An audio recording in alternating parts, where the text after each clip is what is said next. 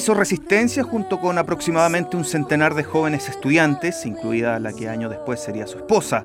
En dicho establecimiento educacional, el mismo 11 de septiembre fue detenido y llevado al entonces Estadio Chile. Luego fue trasladado al campo de prisioneros Chacabuco, en la región de Antofagasta, además de otros centros de detención. Finalmente, en 1976, tres años después de ser arrestado por militares, salió en libertad desde la ex penitenciaría en 1989 y después de cumplir labores de propaganda que decían relación con las reivindicaciones civiles y políticas del entonces secretario general del Partido Socialista, Clorodomiro Almeida, fue asesinado por la espalda en plena calle Catedral al llegar a Almirante Barroso por un guardia de seguridad de una empresa privada. El trágico hecho marcó hasta hoy día a su esposa Cecilia Morelia González, quien relató ese trágico momento que abruptamente terminó con la vida de Raúl a los 38 años de edad. Habíamos hecho unas plantillas caladas en cartulina gruesa con el rostro Clodomiro y se escribió la consigna no más exclusión Almeida senador.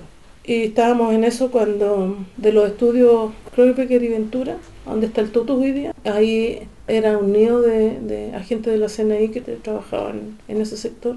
Y él terminó y salió el tipo de ahí. Nosotros íbamos caminando y el gallo me agarra a mí del brazo. Y me llegan unas patas, yo nunca supe. Y agarró al Raúl del brazo y se lo quiso llevar. Y el tipo sacó el arma y le disparó. Era un guardia de seguridad. Le rozó el corazón y por fuera el vaso. Bueno, y de ahí para adelante, despídase luego, necesito la camilla, no, horrible. Él respiraba. Entonces yo me subí a la ambulancia y llegué con él allá y cuando él entró, yo pensé lo peor porque de la camilla se cayó el vaso. José René Poblete Vega. Y eso fue todo.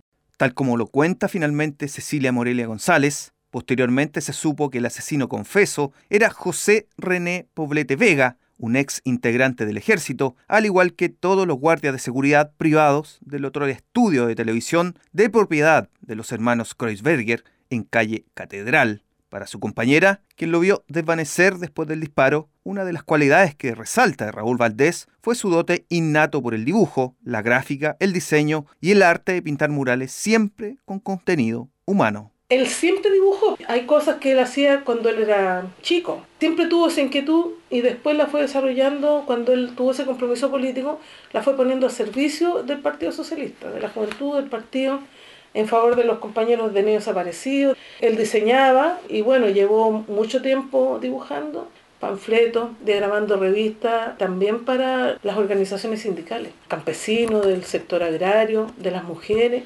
Y al final ya estaba muy demandado para que fuera el trazador de la Brigada Catalán y después fue de la Brigada Salvador Allende. Diseñó, por ejemplo, el logo de la Brigada Catalán, que es el hacha, el puño, la brocha, el logo de las Brigadas Salvador Allende, los estandartes de algunos regionales. Al momento de su asesinato, Raúl Valdés Stolz tenía dos hijas, Carolina y Claudia, de 12 y 11 años respectivamente. Carolina Valdés, su hija mayor, reflexionó sobre lo que ocurrió 30 años atrás, lo terrible que fue la noticia, en las cosas que no logra recordar e imágenes que durante aquellos días sí están aún presentes. Precisó que a pesar de todas las heridas provocadas, estas las ha ido asimilando durante los años para que aminoren lo más posible. Si me pongo a pensar en la cantidad de tiempo que ha pasado, siempre hay algo que te hace verlo de forma distinta o asumirlo de otra forma, la perspectiva también va cambiando. Entonces, el tema con los actos de conmemoración tiene mucho que ver con no olvidar, con siempre recordar lo que ocurrió, recordar que hubieron muchos y muchas como el Raúl, que lo dieron todo pensando en un futuro mejor para sus hijos y los hijos de Chile. Es difícil, ya no es tan duro, ya no es tan terrible, siempre hay una tristeza que no se va a ir, que siempre va a estar. Y dejar en claro que este tipo de crímenes no pueden ocurrir en ningún país y tampoco se pueden justificar que pensar distinto no te hace enemigo automáticamente enemigo del otro, sino que te hace construir una diversidad de sociedad, de país, de seres humanos. Entonces, ese es como el reflejo o la motivación de seguir recordando tanto a mi viejo como a todos quienes fueron asesinados o hechos desaparecer. La menor de ambas niñas era Claudia Valdés, quien casi una década más tarde irrumpiría en la música chilena rebautizada como Moyenei y al frente del grupo Mama Soul. En 2016, Moyeney llegó sin previo aviso hasta la casa del asesino de su padre, José René Poblete, en una población de la Florida. Tocó la puerta y pudo mirar y conversar por primera vez de frente con el hombre que asesinó a su padre. Con una cámara, no solo logró inmortalizar el encuentro, sino que también sirvió para integrarlo a un futuro documental que ella tituló La herencia y que hoy alistó en México, lugar donde reside durante años.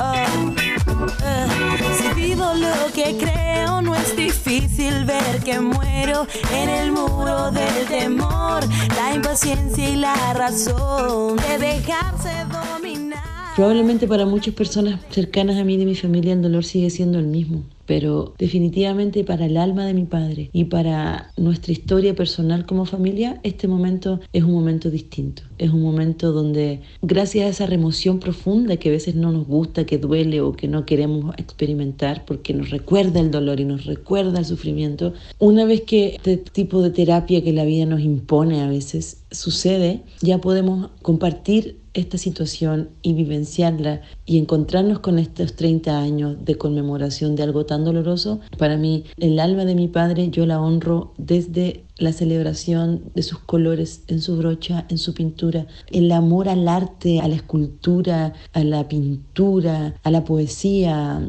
a todas las manifestaciones del arte, ese es el espíritu de mi padre, es lo que él me transmitió, lo que él me enseñó. Este domingo 7 de julio, en dependencia del Museo de la Memoria y los Derechos Humanos, junto al Instituto Igualdad y el Centro de Formación Memoria y Futuro, invitan a acompañar a la familia de Raúl Valdés en la ceremonia del 30 aniversario de su asesinato. Además, el día lunes 8 se realizará un acto artístico-cultural a las 13.30 horas en un lugar donde fue asesinado, calle Catedral con Amilante Barroso, donde estarán presentes también familiares, amigos y cercanos. El director del centro, Jaime Lorca, precisó que la actividad se centrará en la reivindicación de su arte y de su tenaz aporte gráfico en la recuperación de la democracia. Yo creo que esos anhelos siguen en gran medida incumplidos. Yo creo que el sueño de Valdés y de tantos otros está por hacerse. Obviamente no se pueden desconocer los avances que han habido en materia de respeto a los derechos humanos, personas contrarias o disidentes a un gobierno, pero hoy día mismo vemos la forma como se reprime el movimiento estudiantil, cómo se reprime a los mapuches, cómo se reprime a los profesores, de la forma como actúan las fuerzas represivas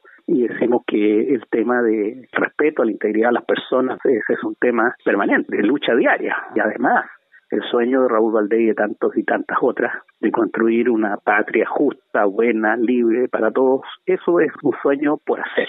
Memoria y futuro es eso, es, recordar a estos luchadores, es rendirles justo homenaje, es acompañar a sus deudos, pero también es afirmar una agenda y una actividad unitaria, constructiva, fuerte, y Raúl Valdés viene de la memoria, pero nos proyecta el futuro.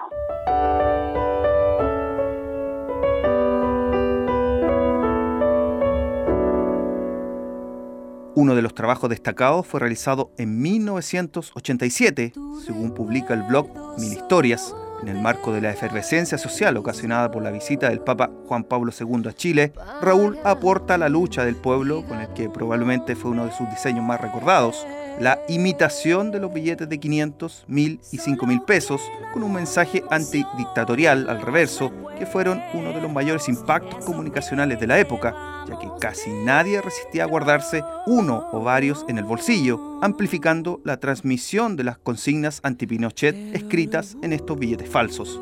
Finalmente, en 1989, luego de recuperado el cuerpo de Raúl Valdés, sus restos fueron velados en el local del Comando Socialista por el No. Sus funerales fueron acompañados por cientos de personas, militantes y diversas organizaciones de derechos humanos que corearon la consigna Raúl pintaba esperanzas y lo mataron. Para Reanálisis, Rodrigo Fuentes.